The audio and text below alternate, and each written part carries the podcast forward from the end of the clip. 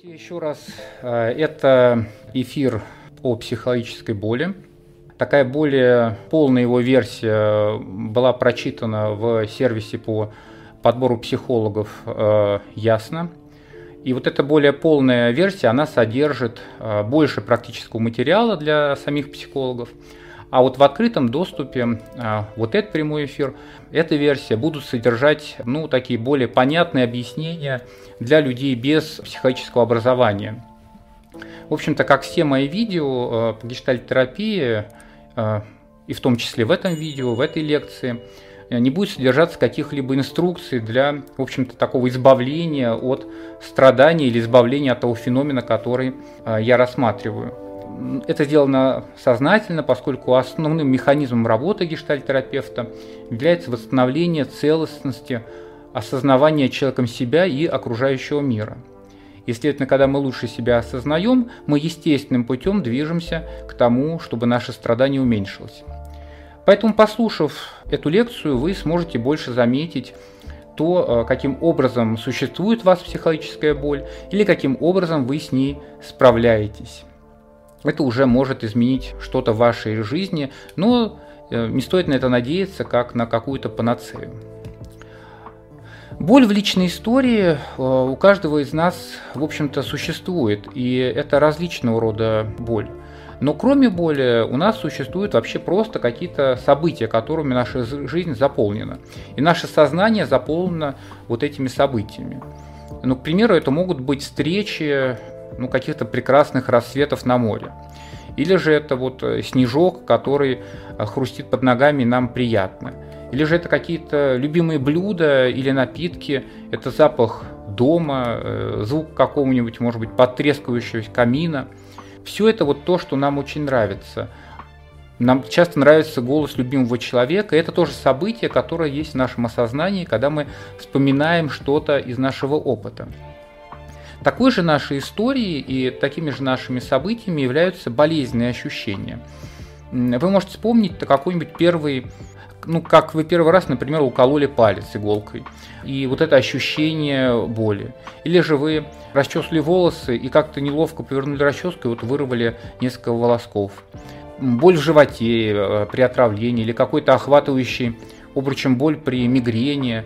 То есть вот различного рода физические боли у нас присутствуют в нашем опыте, и они могут быть абсолютно разными.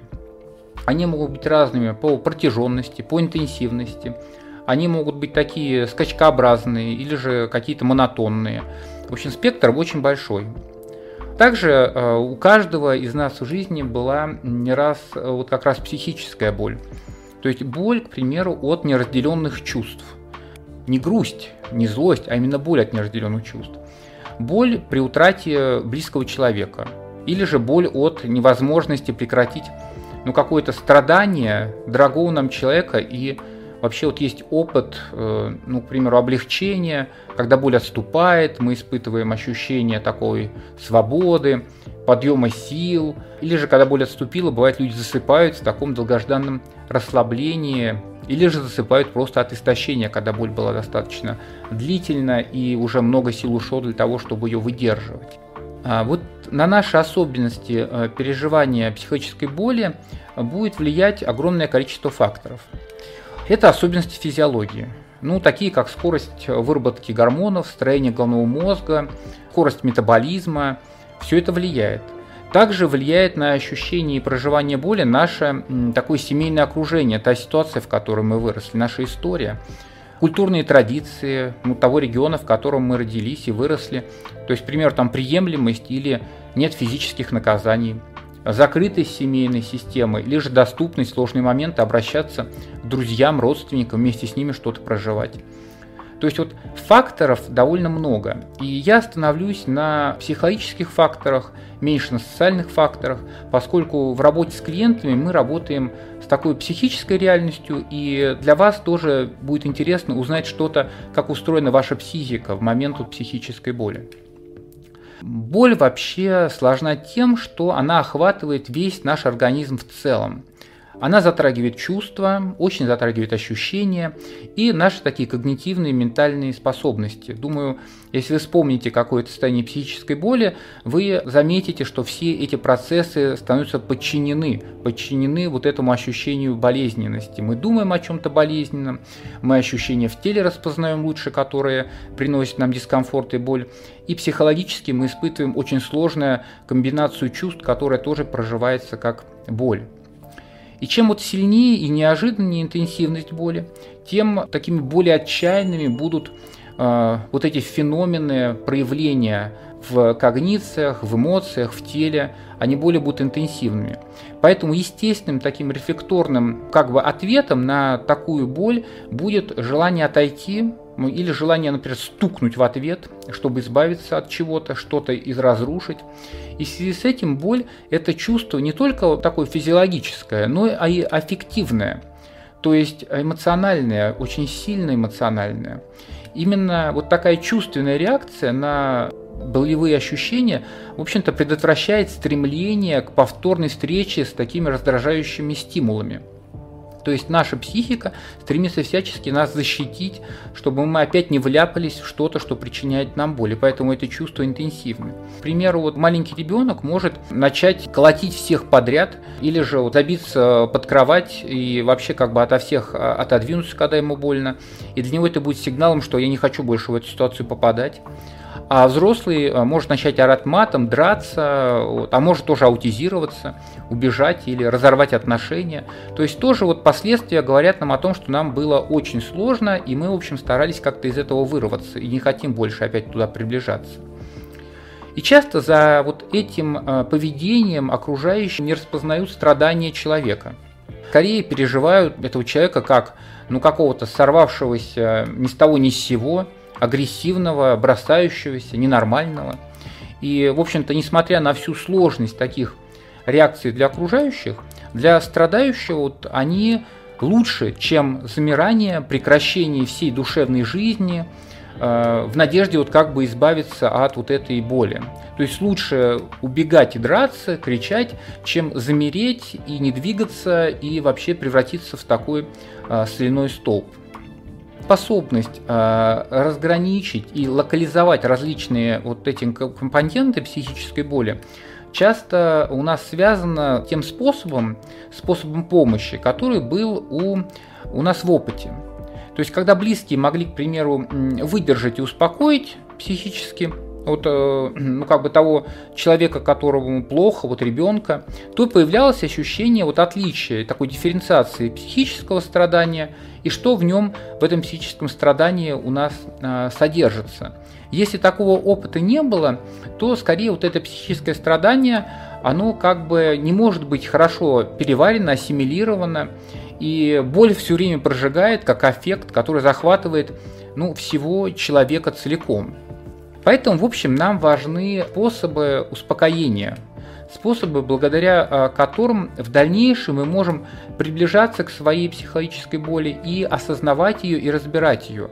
И для этого важно вот понимать, как я могу успокаиваться, с помощью чего, если у меня этот навык, если его нету, то его действительно как-то достраивать в своей жизни. И вот что относительно способов успокоения. Медики вообще крайне э, вот, негативно реагируют на ну, на такую метафору, на такое действие, что маму дуют на ранку ребенка, когда ему больно. Но вообще эффект от обезболивания в этом есть. Вот вы попробуйте себя, ну, как бы ущипнуть, к примеру, вот между большим и указательным пальцем так интенсивно ущипнуть, и потом подуйте на это место так протяжно, где-то вот, э, на расстоянии там 5-7 сантиметров. Если вы сейчас это сделаете, вы заметите, что, в общем-то, болезненные ощущения почему-то уменьшились. А уменьшились они потому, что вы задействовали кожную чувствительность и появилось больше ощущений и расширилась зона ощущений. За счет вот этого расширения чувство боли стало переживаться меньше. То есть интенсивность боли осталась той же, но за счет расширения спектра ощущений рядом с местом, где вот эта боль появилась, рядом с этим повреждением, мы стали ощущать ее иначе. Вот также и присутствие другого человека рядом, такого ненапуганного, спокойного, помогает в психическом, ну, нашем поле обнаружить пространство для каких-то других реакций. Не только бежать, не только, в общем, как-то э, стараться отступить, подраться, в общем-то, заорать, а скорее еще что-то, что, оказывается, я могу как-то рассмотреть, я могу как-то взглянуть на то, что со мной происходит. И это нам дает другой человек, как будто расширяя зону нашего, наших возможностей, зону нашего а, ну, осознавания просто своим присутствием. Ну и важно, что каким присутствием. Если он повторяет то, что и делаем мы, то это вряд ли расширит присутствие. А если он делает что-то другое, то это расширяет и сферу наших каких-то ассоциаций, и сферу нашего ну, осознавания. Что еще влияет на интенсивность чувства боли? Когда нам больно и мы не можем боль уменьшить или ее как-то вот убрать, то мы начинаем мучиться. И, в общем-то, мучаемся мы в том числе из-за того, что вот у нас, как у животных, есть такая встроенная программа, программа свободы. И как только мы оказываемся в замкнутом помещении, мы начинаем искать выход. Вот так вот оказавшись, например, замкнутыми в каком-то болезненном состоянии, из которого мне никак не удается выбраться, переключиться на что-то другое, мы начинаем метаться для обнаружения выхода. Поэтому часто вот человек, испытав э, болезненные ощущения, говорит о желании завершить отношения или начинает создавать какие-то новые чувства, к примеру, быстро переживать интенсивность страха, очень злиться, обижаться. И делает он это для того, чтобы уменьшить сосредоточенность на состоянии психической боли. То есть это тоже такой механизм защиты, переключиться на что-то иное с психической боли. И мы можем про это, зная, тоже в себе это замечать.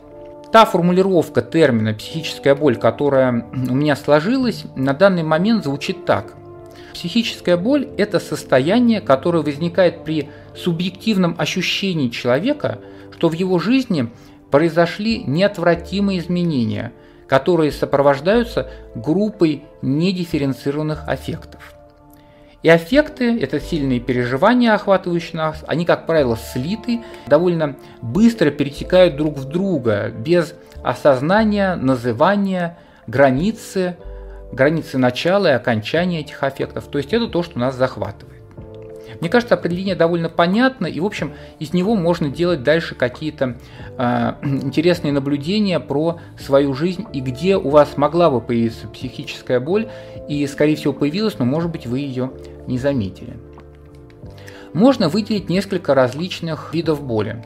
Я не буду их вот перечислять прям все, а скорее я перечислю те, которые наиболее часто встречаются в жизни.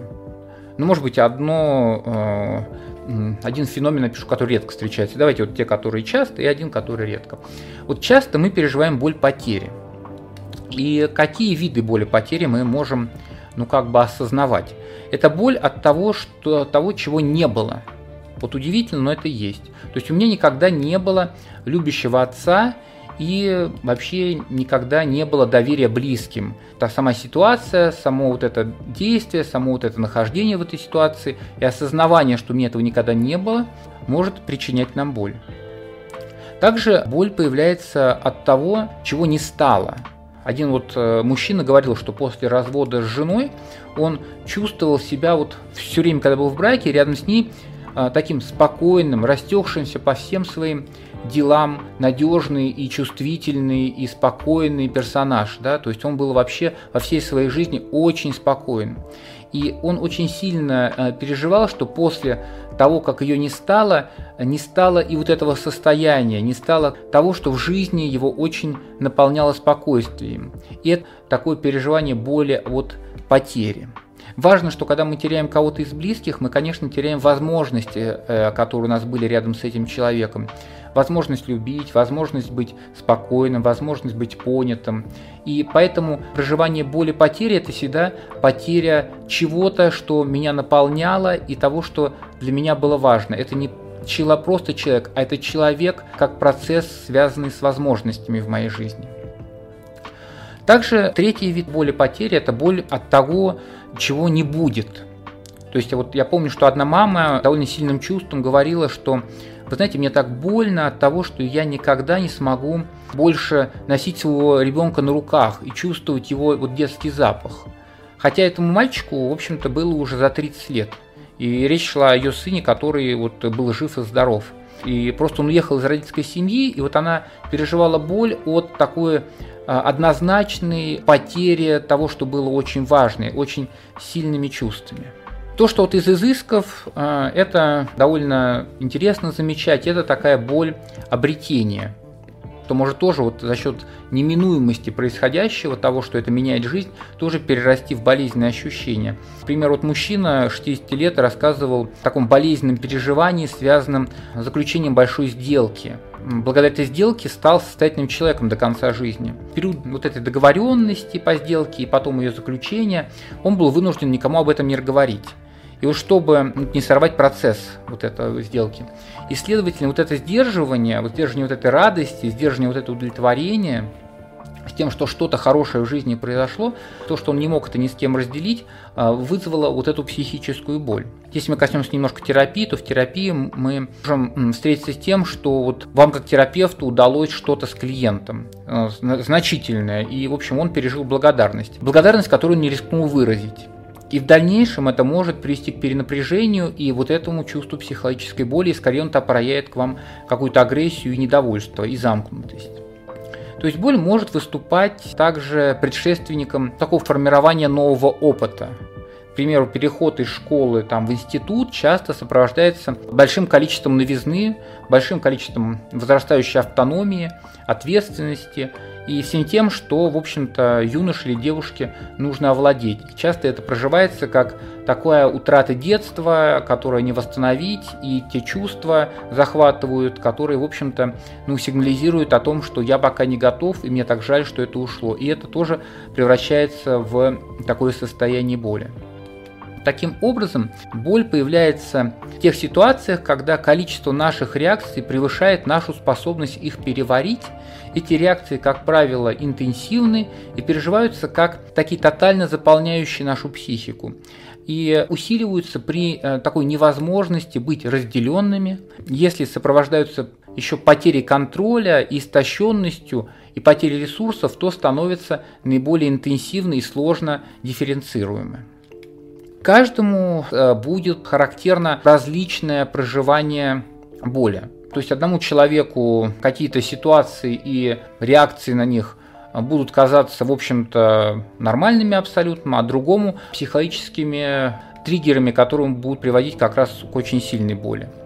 И вот я вам предлагаю немножко сейчас рассмотреть формирование и чувствительность психологической боли связано с нашей личностью. Я возьму этот вот кусочек на примере динамической концепции личности Данила Хломова. А, Еще раз вот вас призываю посмотреть его лекции на каналах на различных и посмотреть лекции по динамической концепции личности. Они хорошо дают какие-то практические навыки распознавать, какие вы. Если у вас есть возможность то увидеть Данилу и повстречаться с ним на каких-либо мастерских, вот будет зимняя школа сейчас в феврале, приехать туда и посмотреть, как вот он работает, то, в общем, это будет для вас, наверное, хорошим подарком к Новому году и хорошим путем к осознаванию. Ну, в общем, лекций тоже достаточно. И давайте вот тогда про динамическую концепцию личности, в которой Данила вот рассматривает, что каждый человек в ходе своей истории удовлетворяет три основные метапотребности. Это потребность безопасности, привязанности, а, то есть связанности или принадлежности, и достижениях, то есть к манипуляции, движению к свободе, движению к тому, чтобы что-то получить. Вот эти потребности называют метапотребностями, поскольку они не имеют фиксированного объекта удовлетворения и могут быть удовлетворены прямо противоположными способами, их нельзя удовлетворить раз и навсегда. Мы все время восстанавливаем циклы безопасности, привязанности, манипулирования, чтобы эти потребности удовлетворялись. Вот какие тогда будут виды боли у разных людей по динамической концепции личности? К примеру, клиенты с выраженными сложностями удовлетворения такой потребности в безопасности – им будет характерна такая психическая боль, вызванная поглощением их внутреннего существа сильными аффектами. Способом защиты от этой боли будет расщепление. То есть, например, ребенок такой растущий в хронической ситуации родительских ссор, скандалов, он начинает испытывать множество собственных таких ответных реакций. но вообще вот без помощи взрослого родителя он не может их дифференцировать. А без возможности их выражать теряет вообще способность дальше что-то с этим психическим материалом делать.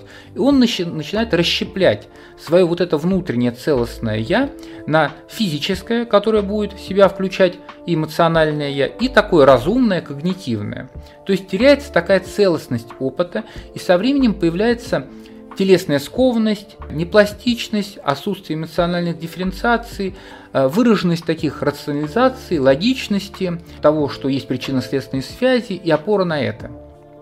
И такие клиенты часто говорят об ужасе как раз, об ужасе, связанном с появлением эмоций – и э, тем, что они будут поглощены этими эмоциями, и они укрепляют и делают свои границы очень непроницаемыми. Один мужчина замирал на 30-40 минут при смутном ощущении, что у него увлажняются глаза, поскольку переживал, что это сейчас так его заполнит и разрушит. При неудовлетворенной или такой недостаточно удовлетворенной метапотребности в отношениях боль будет чаще вызвана нарушением связи с другими людьми или увеличением дистанции с ними. Переживание брошенности будет ощущаться как потеря части самого себя, как будто у меня вырвали кусок. Я переживается как такое неполное, тогда с пустотами, которые невозможно заполнить самостоятельно. Вот формирование такого личностного процесса связано с использованием родителями переживаний ребенка, ну как такого рычага для его воспитания – то есть это частая манипуляция чувством любви для такой поддержания зависимости. Такой ребенок, к примеру, не мог найти успокоение через ощущение целостности и собственной такой регуляции, а был вынужден использовать что-то для этого. Вот частый пример, когда матери, например, замолкали на неделю, месяц и наказывали ребенка для того, чтобы вот он понял, а, извинился перед ними. Таким образом, в общем, эксплуатировали вот это чувство любви и близости. Или же наоборот, дарили всякие, знаете, вкусняшки, вот избегая вообще чувства неудовлетворенности или злости ребенка, направленного в их сторону. Была одна семья, где у меня вот потряс такой пример. У мальчика была вот коробка с киндер, даже не коробка, а банка такая с киндер-сюрпризами, которую мама ему выдавала в случаях, если он на нее обижался или злился. То есть вот здесь не надо было ничего разговаривать, а просто на вот киндер-сюрприз и в общем, э, замолчи. Вот этот вот в будущем мужчина уже во взрослой жизни испытывал, конечно, нехватку эмоционального контакта с людьми, покаялся себя вкусной едой. И важно, что он не насыщался, а успокаивался. И вот также нехватку близости может заполнить аффект, другой эффект, как я уже говорил. Тогда происходит как бы слияние с этим эффектом, я весь в него погружен, но как бы не с другим человеком или там веществом, а вот с этой сильной эмоцией. И человек вот может раскручивать себя до появления вот этих сильных аффектов для того, чтобы избавиться от психической боли и заполниться ими. Люди с таким достиженческим процессом, они испытывают боль от такого несовпадения желаемого и реального. Спасением от боли будет такая постоянная постановка целей, усовершенствование себя и усовершенствование других. Вот это отчуждение от своего реального размера, своих реальных возможностей толкает такого человека к поиску, в общем-то, совершенства. В детстве ребенок такой находил успокоение в постановке и достижении целей, которые были бы желаемы родителями или близкими людьми он искал вот этой возможности э, соединиться с ними через вот это достижение, реализацию. Одна женщина описывала свое детство как бесконечную травлю со стороны э, ее близких. Все, что она не делала бы, было плохо, как бы она ни выглядела, это было отвратительно. И вообще, испытывая боль от постоянного унижения, она в какой-то момент попав в школе в театральный кружок, стала замечать, что вот у нее что-то получается, ее хвалят, от этого ощущения психической боли становится меньше, и она, в общем, сделала отличную карьеру актрисы. Но при этом, правда, так вот и не смогла какое-то время, только уже в сознательном возрасте, вот осознать, что это было достаточно болезненным ощущением, которое хранилось внутри нее, и как только она понимала, что у нее что-то идет не так на сцене, то она очень сильно старалась это исправить, а не прожить то, что происходит в ее эмоциональной сфере. Какие у нас могут быть ресурсы для того, чтобы болью справляться? Я коротко про них скажу, потому что ресурсы это отдельная тема. Это вот если мы работаем с психической болью, у нас должны быть отдельно прям вот сессии в терапии или в жизни мы должны знать про свои ресурсы, как я уже говорил. Но прежде всего это ресурсы поддержки, то, что я могу обратиться за поддержкой, меня могут поддержать, это ресурсы такие доверительных отношений, и это ресурс времени, который, в общем, нам важно время, если у нас есть какой-то сильный процесс, нам нужно не торопиться, нам нужно постепенно его рассматривать, немножко приближаться, отходить. Вот это те ресурсы, которые нам очень необходимы. Ресурсы могут быть как внешними, так внутренними, так отношенческими. Нам важно уметь ими пользоваться и обретать. Также важно, что ресурсы бывают и быстрые, которые помогают нам восстановиться в течение там, 50 минут, бывают средние, которые нужно вот посвятить 2-3 часа, а бывают такие длительные, когда вот мы накапливаем от одного дня до там, нескольких месяцев эти ресурсы. Поэтому вот здесь вот отдельная задачка этим заниматься и осознавать их. Как вот выглядит боль гештальт-терапии, уже если мы говорим конкретно про гештальт-терапию, то Перлс поменял представление о боли с такого поведенческого на ситуативное восприятие. Перлс писал, что боль – это только мнение – и вот есть такая книжка а, «Гештальт, ведущий к просветлению» Энрайта, и он касается дифференциации боли и связи того, каким образом мы воспринимаем ситуацию. Это будет понятно, почему так Перлс говорил. То есть в его примере мальчик, он падает и ушибает коленку.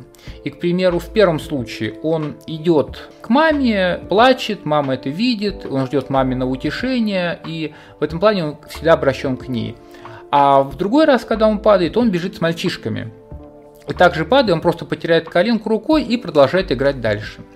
Тенрайт он поясняет, что ощущение боли – это просто ощущение, а вот восприятие боли – это такой комплексный акт. Это акт, который требует оценки всей ситуации в целом, всех компонентов этой ситуации. И фраза «мне больно» произносится всем организмом, всем организмом, вплетенным в ситуацию в целом. И, в общем-то, не может быть произнесена вне ситуации. То есть, когда мы говорим «мне больно», мы всегда учитываем то, какие мы, где мы находимся, с кем, какие у нас с этими людьми связи. То есть, это вот очень важное ситуативное восприятие боли которое в гештальт-подходе очень нам необходимо. Мы всегда возвращаемся, как эта боль присутствует здесь и сейчас, в текущих отношениях, в текущей ситуации человека. Как происходит работа с болью? Это тезисные моменты, не стоит их рассматривать как инструкцию к действию, но они могут немножко вас подвигнуть к какому-то поиску пути. То есть сказать, что такую острую боль люди не всегда приходят, часто они приходят с какими-то ситуациями бытовыми, но в процессе терапии, длительной терапии, человек начинает, в общем-то, демонстрировать те способы, благодаря которым он с этой болью справляется здесь сейчас – и терапевту, в общем-то, нужно время для того, чтобы эти способы осознать и помочь клиенту заметить, что за ними стоит. Поэтому часть работы терапевта является обнаружение различных механизмов защиты от боли, поскольку это как такие буйки, которые нам дальше позволят понять, где вот находится это страдание и э, какое количество энергии тратится на то, чтобы его подавлять и выращивать эти механизмы защиты и повторять их. Вот некоторые механизмы защиты, которые описаны в гештальт-терапии, как их можем применить к психологической боли. Это проекция. Человек наделяет окружающих своей болью и, примерно, начинает спасать их. Вот. Или же, может быть, начать отстраняться от них. Если спасать, то пример может быть такой, что женщина, она вот находится в каком-то крайне неприятном браке, в крайне абьюзивных отношениях с мужем, но его вот страдание после того, как он ее там избивает, и как он мучается, как он винится, оно позволяет ей избегать собственной боли в этот момент. Даже физически она чувствует себя не так ущемленной и не такой болезненной, хотя вся в синяках, но она так начинает ему сопереживать и так включается в его болезненное состояние, что сочувствует, спасает его, но на самом деле она избавляется от собственного проживания боли и ничего с ним не делает, кроме как проецирует в него. В другом случае клиент может, к примеру, проецировать на терапевта того, кто причинил боль. И может быть это реальное причинение боли, но он проецирует что-то более интенсивное. К примеру, того, кто не утешил в нужный момент, был отстранен э, в момент нужды. И тогда терапевт столкнется со злостью, яростью в свой адрес и требованием вообще вернуть все на место, все как было. Важно, что во время вот этих проекций, подкрепленных именно психологической болью, человеку невозможно помочь через разум. То есть, как правило, это довольно интенсивный регресс, при котором э, важно сочувствие, важно спокойствие терапевта, признание своего вклада реального и телесная вовлеченность. То есть телесно рядом необходимо жить, двигаться, дышать, говорить об этом. Это помогает вот в такой проективной ситуации психологической боли. Конфлюенция или слияние такой механизм защиты – это такое нераспознавание боли. И в жизни мы можем с этим тоже столкнуться. К нам кто-то из подружек, друзей рассказывает какую-то ситуацию, в которой, в общем, он говорит, да ничего страшного нет, так вот, э, ехал на машине, попал в аварию, жена ударилась о торпеду машины, пошла кровь, я дальше поехал, сделал, в общем, пару швов, я наложил и пошел работать. И вот человек это рассказывает, а мы начинаем в ответ охать, ахать, переживать вообще какой-то страх, ужас. Но Наш знакомый говорит, что все нормально, ничего такого нету, вот эмоциональное состояние хорошее. И в этой ситуации мы можем тогда подумать о том, что он конфлюирован как бы с какими-то другими чувствами, с своим каким-то образом, с своими другими состояниями, слит с ними, а этого переживания он абсолютно не замечает и не может его дифференцировать из вот этой гаммы ощущений. И мы тогда просто это ощущаем за счет вот этих зеркальных нейронов, за счет того, что есть наша какая-то сонастройка, мы начинаем возбуждаться в тех местах, в которых он предпочитает не возбуждаться и не замечает этого. Следующий механизм защиты – это дефлексия – это такое смещение своего внимания с болезненной ситуации на какую-либо другую а, или болезненного ощущения. То есть, например, вот мужчина влюбляется в женщину, и у них вот, например, бурно а, развиваются отношения. Потом так случается, что через год он внезапно уходит от нее, ну вообще на ровном месте. Выясняется со временем, что за несколько месяцев до их первой такой вот встречи, знакомства, он теряет своего близкого брата и испытывает сильное состояние боли и увлекается этой женщиной, и увлекается для того, чтобы вот как бы переключиться с этой боли на что-то более интенсивное. И когда отношения становятся менее страстными, это возвращает этого мужчину к боли потери, и он снова создает ситуацию для переключения, ну, уже через расставание. И мучается там виной, но все равно не соединяется вместе. И дальше вот постоянно вот эта дефлексия, уклонение от психического страдания – надо сказать, что все эти механизмы, они не то что плохие, они нам нужны, нам иногда нужно уклоняться, иногда проецировать, сливаться. Но важно, чтобы они не стали всегда тем механизмом, который мы используем, иначе тогда наше душевное страдание не будет никаким образом переварено. Ну, давайте вот последний механизм, это вот так ретрофлексия, психосоматизация. Это такое появление такой физической боли, которая позволяет локализовать ее нахождение. То есть в отличие от такой психической боли, которая, в общем-то, может охватывать всего человека целиком, без э, осознания локального присутствия, где мне больно, где-то вообще везде, наличие физической боли будет свидетельствовать о том, что часть опыта вот, ну, не обнаружена и не может быть прожита, интегрирована, но она находится в каком-то телесном состоянии.